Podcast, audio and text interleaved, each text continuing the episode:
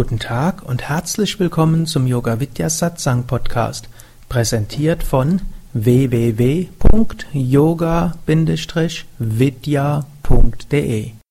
Diese Hörsendung besteht aus Mitschnitten aus Live-Vorträgen und Seminaren im Haus Yoga Vidya Bad Meinberg.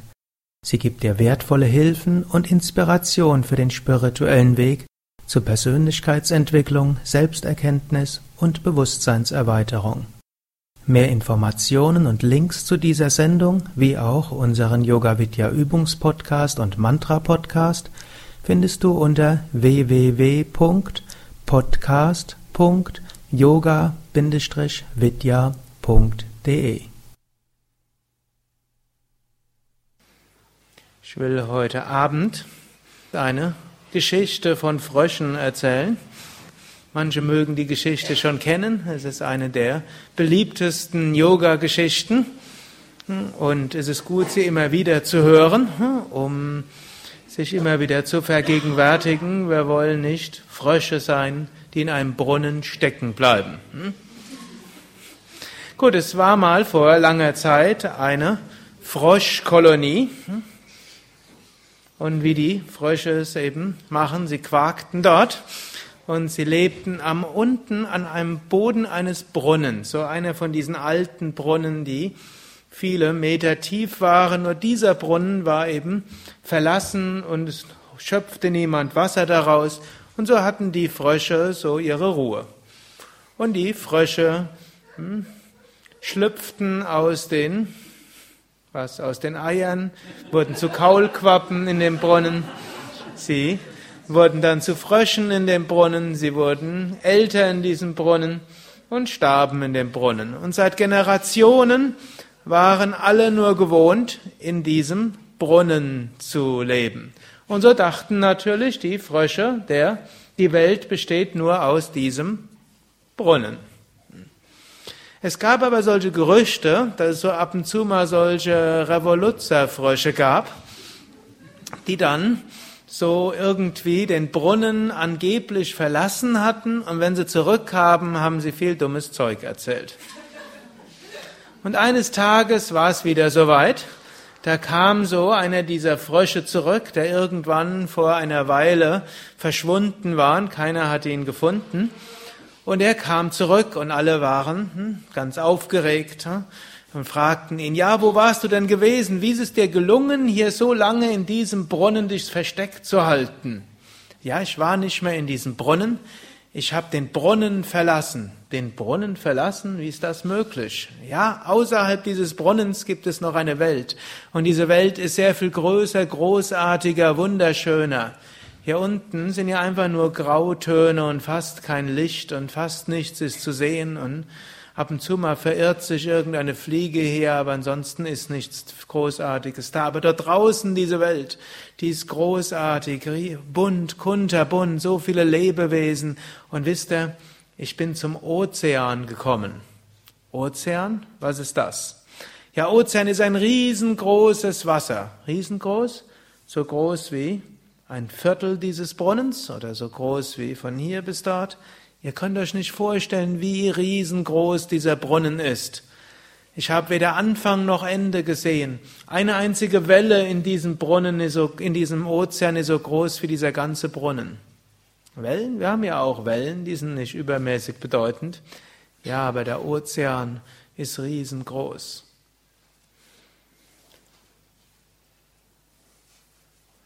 Dann erzählt er noch weiter, in diesem Ozean gibt es Tiere, die sind so groß, wenn, wenn sie einmal ihr Maul aufmachen, dann würde der ganze Brunnen hineinpassen. Gut, als sie, die, als die Frösche das hörten, dort teilte sich ihre Meinung in drei Gruppen. Das erste waren die hm, großen Skeptiker. Die dachten, ja, wahrscheinlich ist er dort oben irgendwo unterwegs am paar, ein oder zwei Meter höher in irgendeiner kleinen Nische versumpft und jetzt erzählt er irgendwas von Ozean und Farben und Formen und Tieren und so weiter. Hm? Will sich nur wichtig machen. Dann waren die zweite Gruppe, war die wohlmeinenden Skeptiken. Die sagten, ja, Vielleicht ist dort oben die Luft ein bisschen dünner und dann passiert irgendwas mit dem Hirn und dann gibt's irgendwelche Halluzinationen. Er meint wahrscheinlich, dass er tatsächlich da gewesen ist, aber eigentlich ist das alles nur irgend so eine ne, psychedelische Geschichte wegen Sauerstoffmangel. Ne? Dann gab's die dritte Gruppe und diese Gruppe bestand nur aus einem einzigen Frosch. Und dieser Frosch kam auch erst, nachdem die anderen Frösche alle weg waren und sagten, ja, sag mal, meinst du, ich könnte auch mal den Brunnen verlassen? sagte der Ozeanfrosch. Hm. Ja, hm, natürlich. Weißt du, der einzige Grund, weshalb ich zurückgekommen bin, ist ja nicht, weil das hier so großartig schön ist, diese Welt hier ist eher grau und triste, sondern ich bin zurückgekommen, um darüber zu erzählen und euch und irgendjemanden davon zu begeistern, mal diesen Brunnen zu verlassen. Überlegte unser Brunnenfrosch und dachte, ja, was habe ich eigentlich zu verlieren hier? Schlimmstenfalls kann ich ja wieder zurückkommen und außerdem mein Leben. Morgens wache ich auf, zwischendurch viel Stress, am Ende schlafe ich ein, wenn ich dazu komme. Und ansonsten, hm, was habe ich zu verlieren? Gut, und so am nächsten Tag hm, sagte unser Ozeanfrosch, ja, hier, folge mir und dann werde ich dir zeigen, wie du aus dem Brunnen rauskommst. Hier musst du hingehen, dort hinten, da musst du vorsichtig sein, da ist es glitschig, da könntest du runterfallen. An der Ecke war irgendwann mal so eine Schlange. Ich weiß nicht, ob sie noch da ist, aber es ist besser, irgendwo anders zu sein. Vielleicht habt ihr ja bemerkt, dass ab und zu mal jemand verschwindet. Nicht alle verlassen den Brunnen. Hm?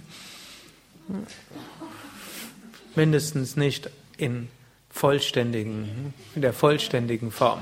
Hm? Und dann zeigt er noch, ja, dort ist ein guter Absatz. Schließlich fragte der Brunnenfrosch, woher weißt du das so genau? Sagte unser Ozeanfrosch, weißt du, ich bin auch nicht der Erste, der diesen Brunnen verlässt. Es gibt eine ununterbrochene Ozeanfrosch-Parampara. Eine Aufeinanderfolge von Fröschen, die diesen Brunnen verlassen hat. Und äh, so gibt es so eine Tradition, worauf man aufpassen muss. Vielleicht gibt es ja auch andere Wege dort raus, aber der Weg funktioniert. Hm? Gut, dann kamen sie schließlich immer höher und der, unser Brunnenfrosch sah immer mehr Licht, war schon ganz fasziniert. Und schließlich kam er aus dem Brunnen heraus und sah zum ersten Mal direktes Sonnenlicht. Er sah Blumen, er sah Bäume, er sah Schmetterlinge, er sah die Großartigkeit des Universums und in etwas Entfernung sah er einen kleinen Teich. Er hüpfte schnell hin zum Teich und fragte, ist das der Ozean? Sagte der Ozeanfrosch, nein, das ist nur ein kleiner Teich, der ist zwar vielleicht hundert oder tausendmal so groß wie der Brunnen, aber im Vergleich zum Ozean ist er gar nichts. Gut, und sie hüpften weiter. Nach einer Weile hm, sagte nochmals der Brunnen, der Ozeanfrosch, hier müssen wir aufpassen, da sind wieder, kommen irgendwelche Störche, wenn wir nicht aufpassen. An der anderen Ecke könnte noch eine andere Schlange sein. Ja, und so hopsten sie dann hm, weiter. Und irgendwann hörten sie ein Rauschen. Und unser Ozean, unser Brunnenfrosch bekam es mit der Angst zu tun. Was rauscht denn da so? Ja, das sind, ist der Ozean. Aber du hast doch gesagt, der Ozean ist Wasser. Wasser rauscht doch nicht ja, dieser Ozean, der hat riesengroße Wellen und die rauschen. Und schon zitternd am ganzen Leib hüpften sie weiter, oder mindestens der Brunnenfrosch halt zitterte. Schließlich kamen sie oben auf eine Düne und zum ersten Mal in seinem Leben sah unser Brunnenfrosch den unendlichen Ozean. Er sah Wellen, die größer waren als der ganze Brunnen. Er sah in der Entfernung Tiere, Walfische, die so groß waren, dass sie einmal das Maul öffneten und mehrere Brunnen würden darin verschwinden. Und er sah diese Großartigkeit der göttlichen Schöpfung. Ende der Geschichte. Es gibt verschiedene Enden der Geschichte. Hm? Das ist der einfaches Ende. Gut, wer sind, wer sind die Brunnenfrösche? Hm, irgendwo wir. Hm? Wir sind aufgewachsen in einem Brunnen. Wir denken, dieses physische Universum, das ist alles. Und das Universum besteht aus dem, was wir sehen, hören, riechen, schmecken können. Und eigentlich, wenn wir ehrlich sind, so weit ist unser Brunnen auch nicht. Unser Brunnen besteht aus vielleicht zwei Dutzend Menschen, die uns wichtig sind. Mhm. Ein paar weitere, vielleicht 100 oder 200 Menschen, die wir irgendwo kennen. Mhm. Und vielleicht noch ein paar, die wir nicht mögen. Gut, ihr seid Yogis, also für euch gibt es diese Kategorie nicht. Hm? Und der Rest ist der Mehrheit ziemlich egal. So, und notfalls schaltet man den Fernseher aus. Hm? Gut, und dann kommt irgendwann der Ozeanfrosch vorbei. Ah, und noch etwas. In diesem Brunnen, nicht nur wir leben in dem Brunnen, sondern die anderen ja auch. Unsere Eltern waren in dem Brunnen, unsere Lehrer waren in diesem Brunnen und äh, letztlich sind alle in diesem Brunnen gefangen und schaffen sich dort kleine Nischen in diesem Brunnen, also Unterbrunnen, Subbrunnen, ne? Subbrunnen. Mit Subbrummen. Und eines Tages kommt der Ozeanfrosch. Wer ist der Ozeanfrosch? Das ist der Meister, der Lehrer und der sagt, hm, die Welt besteht nicht nur aus dem, was du siehst, hörst, riechst, schmeckst. Der Sinn des Lebens ist nicht einfach nur Essen, Trinken, Schlafen, Fortpflanzen und irgendwann fortgehen und diese Welt wieder verlassen. Der Sinn ist nicht irgendwie aufwachsen, groß werden, alt werden, Krankheiten haben und sterben. Der Sinn ist nicht großen Sturm im Wasserglas zu machen und sich nachher wundern, hm, was, womit man sich die Zeit verschwendet hat. Hm. Sondern es gibt einen unendlichen Ozean, es gibt das unend, den endlichen Ozean des Bewusstseins. Du, jeder hat die Möglichkeit, die Ewigkeit zu erfahren. Es ist möglich, die Grenzen von Körper und Geist zu transzendieren. Es ist möglich, unendliche Wonne zu erfahren. Und nicht nur ist es möglich, großen Meister im Yoga sind, manch, haben kann manchmal keine falsche Bescheidenheit. Sie sagen, ich habe es erfahren. Ich habe es erreicht. Wenn die Autobiografie eines Yogis lest oder von Swami Shivananda die Autobiografie, dort sind die Meister halten nicht hinterm Berg mit ihrer Erfahrung. Nicht um anzugeben, hm, das haben sie nicht mehr nötig, sondern um uns dazu zu ermutigen, zu sagen, ja, den Schritt will ich gehen.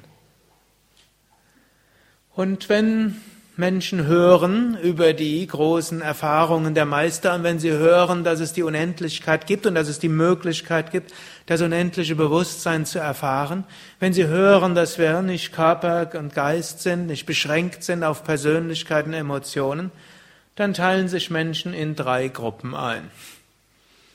Das eine sind die Skeptiker, die sagen, zu faul zum Arbeiten, deshalb spielt er der große Mann oder die große Frau und erzählt irgendwas von Unendlichkeit. Hm. Dann gibt's die wohlmeinenden Skeptiker, die sagen, irgendwo genetischer Defekt oder hm, zu viel Hyperventilation, zu viel Kapalabhati, zu viel Sauerstoff im Blut führt zu irgendwelchen außergewöhnlichen Bewusstseinszuständen. Zu lange Meditation irgendwo bringt die Hirnwellen durcheinander. Hm. Zu viel Serotonin oder Dopamin oder irgendwo Theta- und Delta-Zustand. Und es gibt jetzt noch einen neuen Zustand, den man vor kurzem entdeckt hat. Weißt du, wie der sich nennt? Also ursprünglich hat man ja von vier Hirnwellen ausgegangen, jetzt gibt es irgendwo noch eine fünfte und die scheint sehr eng korreliert zu sein mit Meditation. Irgendjemand hat er noch dazu festgestellt, wenn Menschen sagen, sie haben die Gotteserfahrung gehabt, ist irgendein Hirnareal besonders hoch entwickelt. Gut, das kann man jetzt auf verschiedene Weise deuten und die wohlmeinenden Skeptiker nehmen halt an, irgendwo spirituelle Erfahrung ist einfach nur eine hirninduzierte Täuschung, die vielleicht irgendwo auch hilfreich sein kann. Irgendwo die ersten Psychoanalytiker, einschließlich Freud, haben ja gesagt, eine spirituelle Erfahrung ist eine Neurose und wenn sie länger andauert, ist es eine Psychose. Realitätsverlust. Dann gab es aber eine Menge von Forschungsarbeiten und die hat gezeigt, Menschen mit regelmäßigen spirituellen Erfahrungen haben eine höhere Lebenszufriedenheit, sie sind zufriedener mit ihrer Partnerschaft und haben eine höhere Wahrscheinlichkeit, aus schwierigen Situationen wieder gut herauszukommen hm, und eben schneller Krisen zu bewältigen und weniger unter posttraumatischen Belastungssyndromen zu leiden, wenn sie in schwierige traumatische Erfahrungen kommen. Menschen mit spirituellen Erfahrungen leben länger und all das kann man ja nicht als krankhaft bezeichnen. Und so gibt es dann so eine Theorie, die besagt, Mensch stammt ja irgendwann aus der Steinzeit, kleiner Mensch, umgeben von irgendwelchen Mammuts und Löwen und Tigern und äh, anderen. Und dort hat es ihm geholfen, vor die Vorstellung irgendwo geborgen zu sein im Unendlichen. Und so konnte er sich in dieser feindlichen Welt überhaupt irgendwo äh, sich eine Nische schaffen.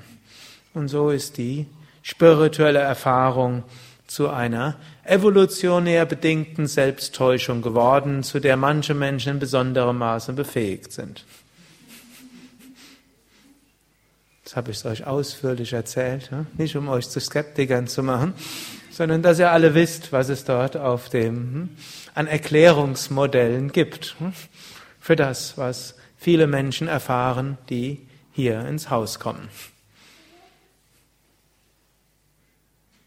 Dann gibt es eine kleine Gruppe. Hm?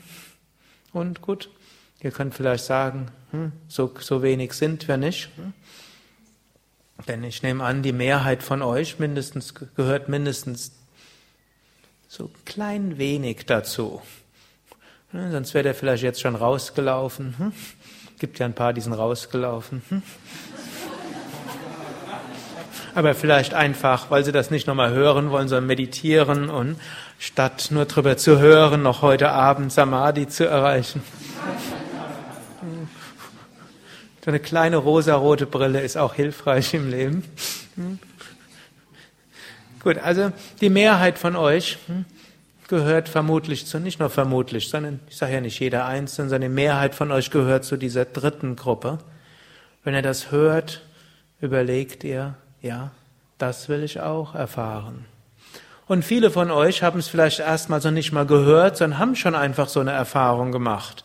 Sind vielleicht wie so leicht herauskatapultiert worden aus dem Brunnen in irgendeiner Erfahrung, sei es in der tiefen Entspannung, sei es in einer Asana, einem Pranayama, sei es irgendwann in einem Naturerlebnis, sei es irgendwie anders, haben sie eine solche außergewöhnliche Erfahrung gemacht, die in ihnen die feste Überzeugung zurückgelassen hat, es gibt mehr als physischer Körper und psychische Ego, Persönlichkeit. Und irgendwo gibt es eine Verbundenheit und eine Einheit. Und dann hört ihr das vielleicht noch dazu. Und dann wird irgendwo eine innere Ader, eine Seite schwingt dort mit. Und dann fragt ihr vielleicht, ja, kann ich es auch erreichen? Und dann sagen alle großen Meister aller mystischen Traditionen, ja, du kannst es erreichen. Der Grund, weshalb ich es erzähle, ist, damit ich dich motiviere, es zu probieren, dorthin zu gehen. Ich bin nichts außergewöhnlich, ich bin nicht außergewöhnlich großartig. Ich bin ein Mensch, so wie du auch. Und ich habe bestimmte Sachen gemacht und habe mich für bestimmte Sachen geöffnet und so habe ich es erfahren. Und du kannst es auch erfahren. Oft dann die nachfolgenden Schüler, die machen dann aus dem Meister irgendwo etwas Unerreichbares. Selbst die Inkarnationen Gottes, selbst Jesus hat gesagt, hm, ist der Jünger vollkommen, ist er wie sein Meister. Er hat seinen Jüngern gesagt, seid vollkommen, wie euer Vater im Himmel vollkommen ist. Er hat ihnen nicht nur gesagt, ihr seid arme Sünder und ihr kriegt nie was zurecht. Ist ja auch ganz okay. Bemüht euch erst gar nicht. Sondern er hat ihnen gesagt, seid vollkommen, wie euer Vater im Himmel vollkommen ist. Das Himmelsreich Gottes ist inwendig in euch. Oder eine modernere Übersetzung ist mitten unter euch. Nicht irgendwo später nach dem Tod, sondern wir können es jetzt erfahren und erreichen. Ich kann mich mal erinnern, irgendwann war mal der Same Vishnu zu Besuch und da waren, hat man ein Altar und dann haben viele Menschen Blumen mitgebracht und dann waren so viele Blumen da und zum Schluss konnte man keine Bilder mehr sehen. Und dann hat er so gelacht und hat gesagt, ja, manchmal verehrt man die Meister so sehr, dass man sie nicht mehr sieht.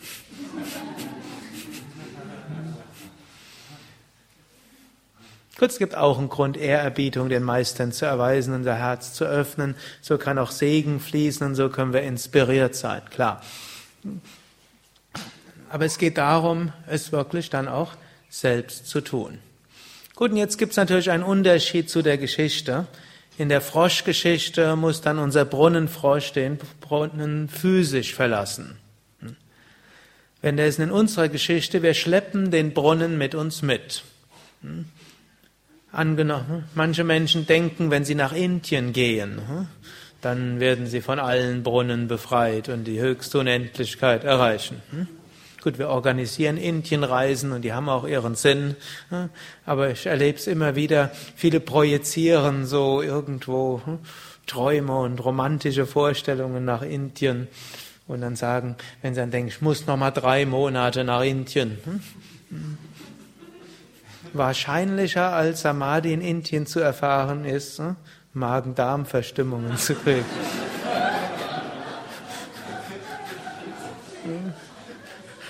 Soll nicht heißen, dass es falsch wäre, nach Indien zu gehen. Ich gehe ja auch öfters mal hin. Aber man sollte sich dort nicht vorstellen, dass eine physische Veränderung alles ist. Natürlich ist es auch gut, hm, mal ins Haus Yoga Vidya zu kommen und auch mal ein paar Tage, paar Wochen, ein paar Monate zu verbringen oder auch ein paar Jahre oder den Rest des Lebens hier zu sein. Man kann vielleicht leichter hier praktizieren und hm, wer es überlegt, kann ich euch nur ermutigen, hm, kommt man auch mal ein bisschen länger.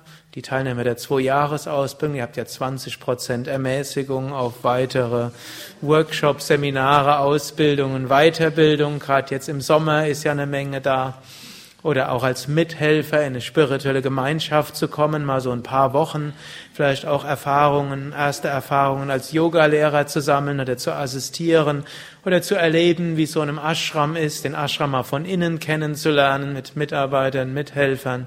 Ist auch eine große Sache. Gerade jetzt im Sommer können wir auch viele aufnehmen oder auch Mitarbeiter zu sein, Mitglied einer spirituellen Gemeinschaft zu sein, einen alternativen Lebensstil zu haben, wo alles ausgerichtet ist, letztlich um diese Erfahrung zu ermöglichen. Trotzdem, der Brunnen ist nicht die Familie und euer Zuhause und auch nicht euer Auto und auch nicht hm, eure Firma oder euer Beruf oder sonst etwas. Der Brunnen ist der eigene Geist. Und so gilt es, diesen Brunnen der Identifikationen zu verlassen. Jetzt, wie verlassen wir den Brunnen der Identifikation? Gut, da ist alles im Yoga hilft dafür. Eines, was wir, was wir machen können, sind natürlich spirituelle Praktiken zu machen. Hm, wir üben Asanas, wir üben Pranayama, wir üben Meditation, wir singen Mantras und dann sagt vielleicht auch der Lehrer, ja, diese Dinge kannst du machen. Dann sagt, er vielleicht, der sei ein bisschen vorsichtig. Das zusammen mit dem harmonisiert vielleicht nicht ganz so gut. Das andere geht vielleicht etwas besser.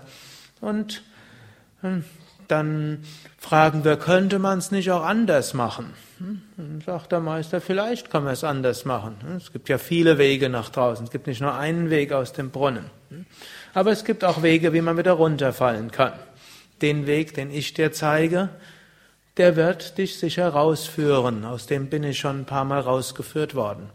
Der ist jetzt nicht ganz so eindeutig wie ein Brunnenweg, denn irgendwo unterscheidet sich der Weg von jedem Einzelnen doch. Aber so gewisse Tipps und Hinweise kann man geben und so hüpfen wir langsam raus. Dann wird es öfters lichter. Gut, und vielleicht fallen wir zwischendurch auch wieder runter. Hm, hm, dann hüpfen wir wieder nach oben, dann kommen wieder Lichterfahrungen. Und dann kommt erstmals die Erfahrung, den Brunnen zu verlassen. Und das könnte man vergleichen, wenn wir dann wirklich eine Erfahrung machen außerhalb des Körpers. Eine sogenannte OOB-Erfahrung, Out of Body Experience. Wenn wir plötzlich das Gefühl haben, wir sind nicht der Körper. Vielleicht sehen wir den Körper von oben, vielleicht sehen wir Astralwelten, Astralwesen, Engelswesen, vielleicht sehen wir Auras, vielleicht hören wir wunderschöne Klänge. Vielleicht ist weder Hören noch zu sehen, aber es ist irgendwo eine Erfahrung von Ausdehnung weiter. Und vielleicht am nächsten Tag gehen wir dann zum Meister und sagen, Meister, ich habe was Großartiges erlebt. Ich habe die Augen geschlossen, habe den Körper nicht mehr gespürt. Dann kam so ein rotes Licht, dann kam so ein grünes und ein lilanes auch noch. Und es war ganz toll. Hm. Die Meister, wenn man ihnen ganz aufgeregt sowas erzählt, hm, schenken einem höchsten ein müdes Lächeln. Hm. Ich kann mich erinnern, als ich dem Same Vishnu sowas erstmals erzählt habe, da hat er gesagt, don't worry, just continue. Hm. Also mach dir keine Sorgen, mach einfach weiter. Irgendwo habe ich mich nicht ernst genommen gefühlt. Ich habe mir überhaupt keine Sorgen gemacht. Ich war ja eher ein Aspirant, der viel praktizieren musste, um zu spirituellen Erfahrungen zu kommen.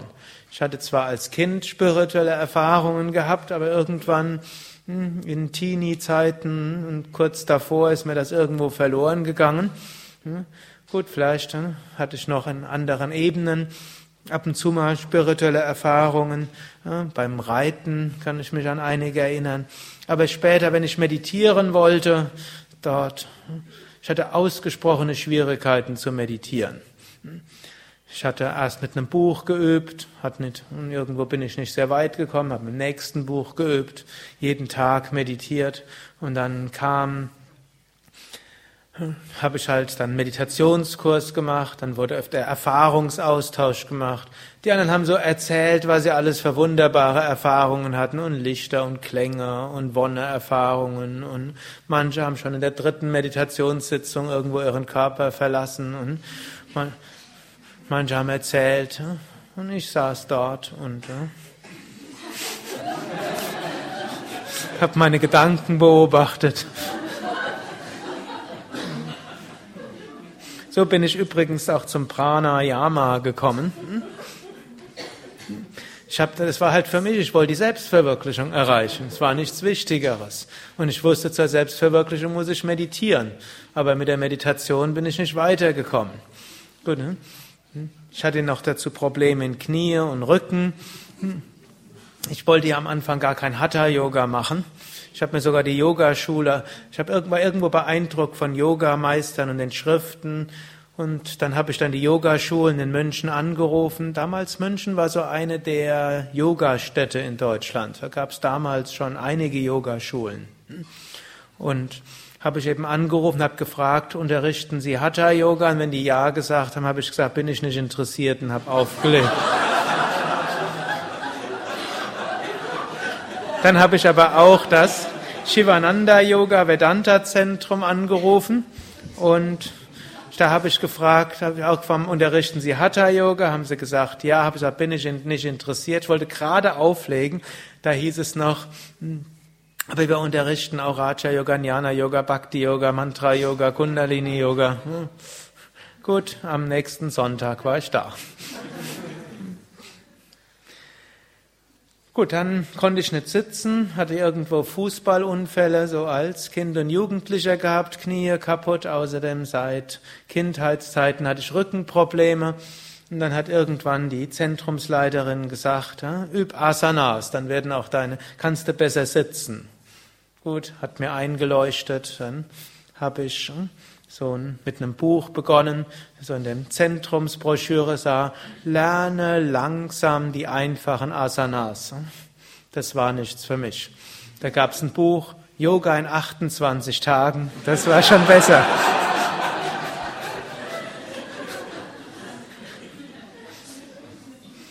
Und tatsächlich in relativ kurzer Zeit sind Knieprobleme, Rückenprobleme verschwunden. Gut, ich habe dann auch echte Yoga-Stunden genommen, wo ich dann ganz andere Erfahrungen dann eben auch gemacht hatte. Kann mich noch an meine erste Yogastunde und meine tiefen Entspannung erinnern. Hm, so war also das körperliche Problem weg, aber der Geist hat immer noch nicht meditieren können. Und so in die Zentrumsleiterin konnte mir irgendwann auch nicht mehr weiterhelfen. Es gab öfters durchreisende Swamis und die habe ich immer gefragt, was kann ich machen, um zu besser zu meditieren. Und dann gab es eines Tages so einen, den habe ich gefragt und hat gesagt, mach Pranayama. Ich habe gesagt, was für Pranayama? Hat er gesagt, Wechselatmung.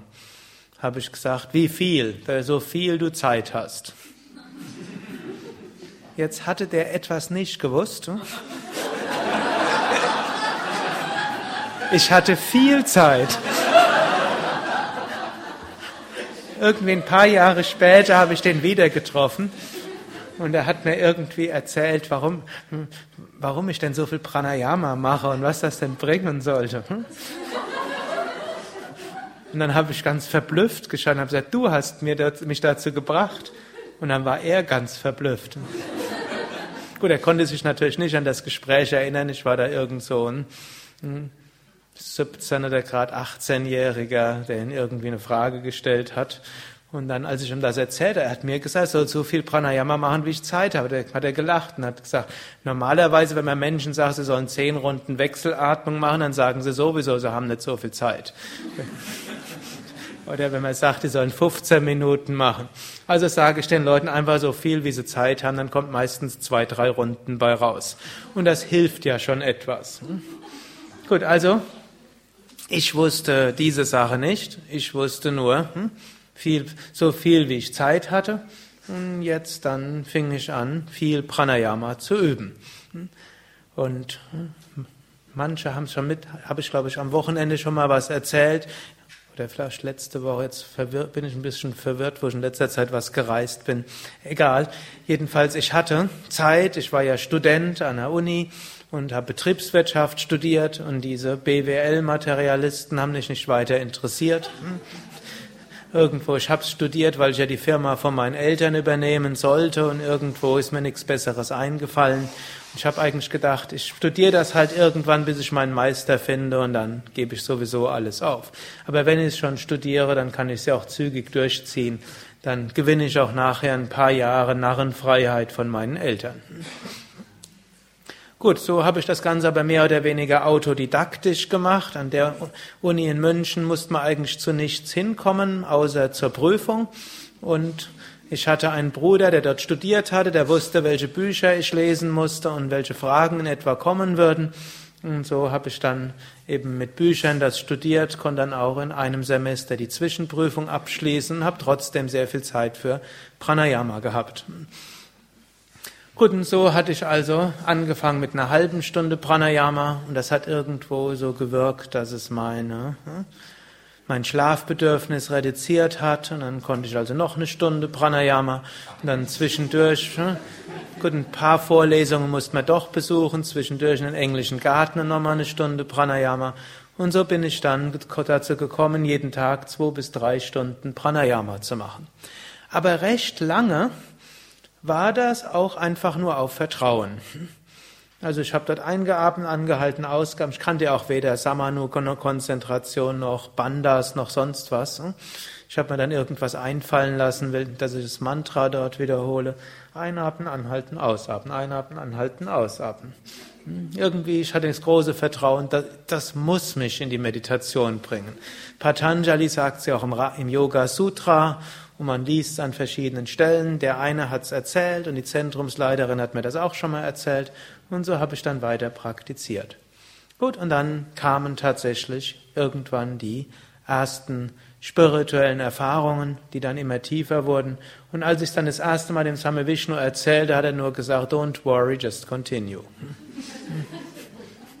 Gut, zum einen, ich war ganz aufgeregt, endlich hat es geschafft, hat ja so nachgeübt und jetzt habe ich endlich Körperbewusstsein verloren und irgendwo Wonne-Erfahrung gehabt und eigentlich habe mich überhaupt nicht gesorgt. Aber ich weiß, na, inzwischen weiß ich, die Mehrheit der Menschen, wenn sie irgendwo ihren Körper verlässt, macht sich anschließend Sorgen. Oder wenn irgendwo Lichterscheinungen kommen oder sie Lichtwesen sehen oder höhere Klänge hören. Hm? Meistens ist es schwierig auszureden, dass sie jetzt sofort zum Ohrenarzt müssen, um sich Blut abzuzapfen und sonstige Sachen. Hm? Wenn sie genauer spüren, merken sie, es ist irgendwo mit Freude verbunden. Hm? Gut, es gibt auch Mischungen zwischen Tinnitus und Anahata und es gibt auch Tinnitus. Und es gibt auch die Erfahrung, dass man plötzlich den Körper nicht mehr bewegen kann. Es gibt die Erfahrung, dass man Visionen von Meistern hat. Und die Mehrheit der Menschen macht sich dann Sorgen. Ich, will es hier schon mal sagen, man braucht sich keine Sorgen zu machen. Man kommt schnell genug wieder zurück in diese physische Welt. Und natürlich, manchmal wird man auch ein bisschen zu luftig und dann braucht man, ist auch Sorgen kein hilfreicher Umgang damit, besserer Umgang ist, jemanden um Rat zu fragen und dann etwas davon zu hören und dann hm, kann man wieder lernen, beides zu integrieren. Wir sind noch bei dem Frosch. Der Frosch hat also den Brunnen verlassen. Er sieht erstmals Farben und Formen. Und dann kommt auch in der Geschichte das nächste. Er sieht dann den Teich und fragt, ist das der Ozean? Und das ist auch manchmal die Schwierigkeit. Manchmal macht man dualistische Gotteserfahrungen. Man hat eine Vision Gottes. Und dann fragt, denkt man, ah, jetzt habe ich es erreicht. Und hier hat man manchmal das Problem, in manchen spirituellen oder religiösen Traditionen ist, ein, ist diese Stufen der Erfahrung nicht so genau beschrieben. Und dann bleiben Menschen hängen in dieser Erfahrung von Dualismus, Segen, Gnade, so schön es ist, das ist nicht das Ende. Es geht noch weiter. Deshalb ist es dann wichtig, dass man einen Meister hat, dem man das vielleicht erzählen kann und der sagt, ja, sei dankbar für die Erfahrung, aber die kosmische Erfahrung ist noch sehr viel mehr, ist sehr viel großartiger, sehr viel unendlicher. Gut, dann gehen wir aber weiter. Und zwar, das kann man zu Hause machen, das kann man im Ashram machen. Es ist dieser innere Weg. Und natürlich der innere Weg ist jetzt, dass wir auch zwischendurch immer wieder in die physische Welt hineinkommen. Das, die Analogie hat natürlich ihre Grenzen. Und natürlich helfen diese spirituellen Erfahrungen und die spirituellen Praktiken auch mit dem Alltag besser umzugehen und den Alltag besser zu spiritualisieren. Irgendwann, hm? Hören wir dann das Rauschen des Ozeans und dann kriegen wir es vielleicht mit der Angst zu tun. Und das Rauschen des Ozeans kann vieles bedeuten. Letztlich bedeutet das Rauschen des Ozeans die Ahnung, der Preis der Unendlichkeit ist die Begrenztheit. Letztlich, um wirklich mit dem Höchsten zu verschmelzen, müssen wir irgendwann das Ego transzendieren. Wir werden vielleicht nachher noch so eine Art sattwiges Ego haben, mit dem wir irgendwo den Körper noch versorgen können und in dieser Welt handeln können. Aber es ist nicht mehr die wirkliche Individualität. Und das ist vielleicht gerade für Westler besonders schwierig, denn wir sind ja verliebt in unsere Individualität. Jeder ist anders und ich bin besonders anders. Kein Mensch leidet mehr als ich. Meine persönliche Situation ist spezieller als jeder andere. Und natürlich lieben wir es auch, wenn ein Meister uns erzählt, ja, du bist individuell und du bist ganz besonders wertzuschätzen, denn du bist das einmalige Geschöpf Gott in diesem Universum.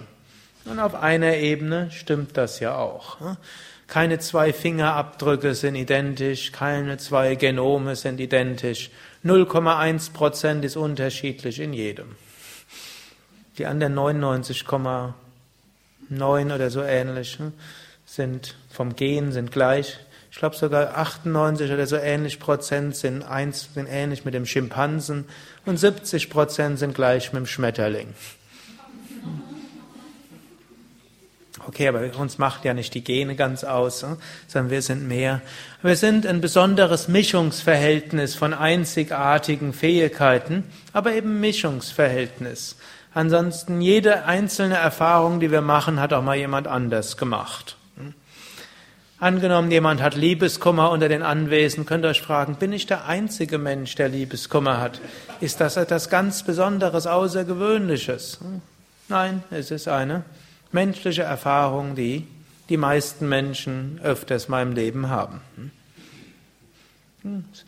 Das heißt nicht, dass Liebeskummer was Schlechtes wäre oder etwas weniger Wichtiges, aber es ist halt eine menschliche Erfahrung, die so viele machen. Oder angenommen, jemand hat sich den Fuß verrenkt. Unter Yoga-Übenden kommt ja sofort, wenn irgendeine Krankheit da ist, dann denkt man sofort, alles, was ich gemacht habe, war falsch, denn deshalb habe ich den Fuß verrenkt. Aber man verrenkt sich halt den Fuß. Das ist eine menschliche Erfahrung. So viele haben es gemacht. Fast jeder Anwesende hat irgendwann mal in seinem Leben einen Fuß verrenkt. Manche vor, manche nach der Yoga-Praxis, manchmal beide. Sogar Hunde verrenken sich auch mal ihren Fuß. Katzen auch. Hm? Gut, so haben wir. Vielleicht Katzen seltener. Hm? Also, daran könnte man arbeiten. Das wäre jetzt aber mehr der Jnana-Yoga-Weg, hm? wo wir auch lernen, uns weniger mit der Individualität zu identifizieren. Das soll jetzt nicht heißen, dass wir, die, dass wir nicht unser individuelles Karma haben, unser individuelles Dharma, natürlich. Natürlich haben wir auch einen individuellen Weg, aber auf einer anderen Ebene sind das, ist das alles eben individuelle Erfahrungen, individuelle Instrumente. Es sind wir nicht wirklich. Hm? Noch eine moderne Aspirantenform ist Menschen sagen, das ist nicht mein Ding. Habt ihr das schon mal gehört? Hm? Es ist nicht mein Ding. Hm? Muss ich manchmal dran denken, meine Mutter hat mal gesagt, mach die Augen zu, was du dann siehst, das gehört dir. Hm? Wenn wir dort gerne gesagt haben, das ist meins, und dann mein Bruder hat das aber meins, und dann nimm mein. Und dann kamen so ein paar Spielkameraden, und das war dann meins, und dann, also irgendwo wurde ich in gewissem Maße vedantisch erzogen, mindestens habe ich nicht vedantisch gemeinte Sachen vedantisch intuitiv interpretiert. Ich habe nämlich die gleichen Eltern wie meine Brüder gehabt, die haben das gar nicht so verstanden. Die haben keine solche spirituelle Erziehung genossen. Ich habe da vieles in der Art so interpretiert. Also, hm, mein Ding ist nicht mein Ding. Wir haben Nichts gehört mir, noch nicht mal unser Charakter. Es ist ein Instrument, das wir dort haben. Und auch das Instrument kann sich verändern. Und in dem Instrument ist oft sehr viel mehr angelegt, als wir so denken. Und viele Menschen identifizieren sich mit bestimmten Teilen ihrer Fähigkeiten. Vermutlich blenden 90, blenden die meisten Menschen 90 Prozent ihrer Fähigkeiten aus, indem sie sagen, das ist nicht mein Ding. Aber auch das ist nicht übermäßig erheblich. Nur irgendwann müssen wir diese Identifikationen loslassen. Keine Angst, es muss nicht so bald geschehen. Es ist noch viel auf dem Weg und niemand ist gezwungen dafür. Solange wir unsere Identifikation behalten wollen, solange können wir sie auch behalten. Aber natürlich mit allem, was dazugehört. Denn Identifikation gehört ja auch laut Patanjali zu den Kleshas, zu den Ursachen von Leiden. Aber man kann ja auch leiden wollen. Wenn man aber das Leiden loswerden will, wenn wir Beschränkungen loswerden wollen, wenn wir die Unendlichkeit erfahren wollen, ist dafür irgendwann der Preis der Individualität. Gut, dann hat natürlich auch unsere Geschichte wieder Grenzen, denn eigentlich können Frösche nicht im Ozean leben und auch nicht mit dem Ozean verschmelzen. Wir aber können in dem kosmischen Ozean leben wir können mit dem kosmischen Ozean verschmelzen. Wir können erfahren, dass wir das unendliche Bewusstsein sind. Und dann aus diesem Bewusstsein heraus mit Humor und Heiterkeit wieder durch diesen Körper wirken, solange Karma da ist Aufgaben da sind und wir anderen Menschen helfen und dienen können. Und dann ist unser Leben nicht mehr zweidimensional schwarz-weiß, sondern vieldimensional kunterbunt.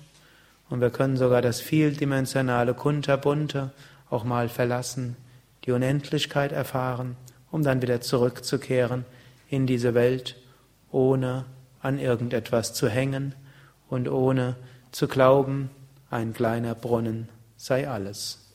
Hariam Tatsat.